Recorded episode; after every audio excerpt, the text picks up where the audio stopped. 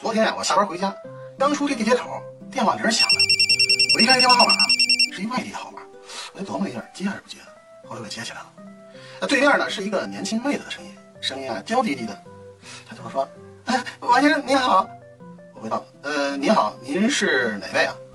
妹子：“我们是呃某某某电商网站的，上个月啊，我们搞了一个客户抽奖活动，恭喜您，您中了二等奖，哦奖金呢是五十万。，Great！哎，当时我这一惊喜，心想风水轮流转呀，今年到我家了，哦耶！就在我沉浸在喜悦之中的时候，我就问一下妹子怎么回事，结果呢，妹子在对面呢咯咯咯咯笑。哎，我一纳闷儿，啥情况啊？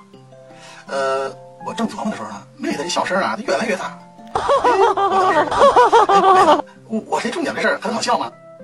妹子呢笑声稍作平息了之后呢，对我说：“不好意思，哥，嗯，我第一次骗人，没忍住。”哎呦我去！啪，对面啊把电话给挂了。我呢站在飞机上，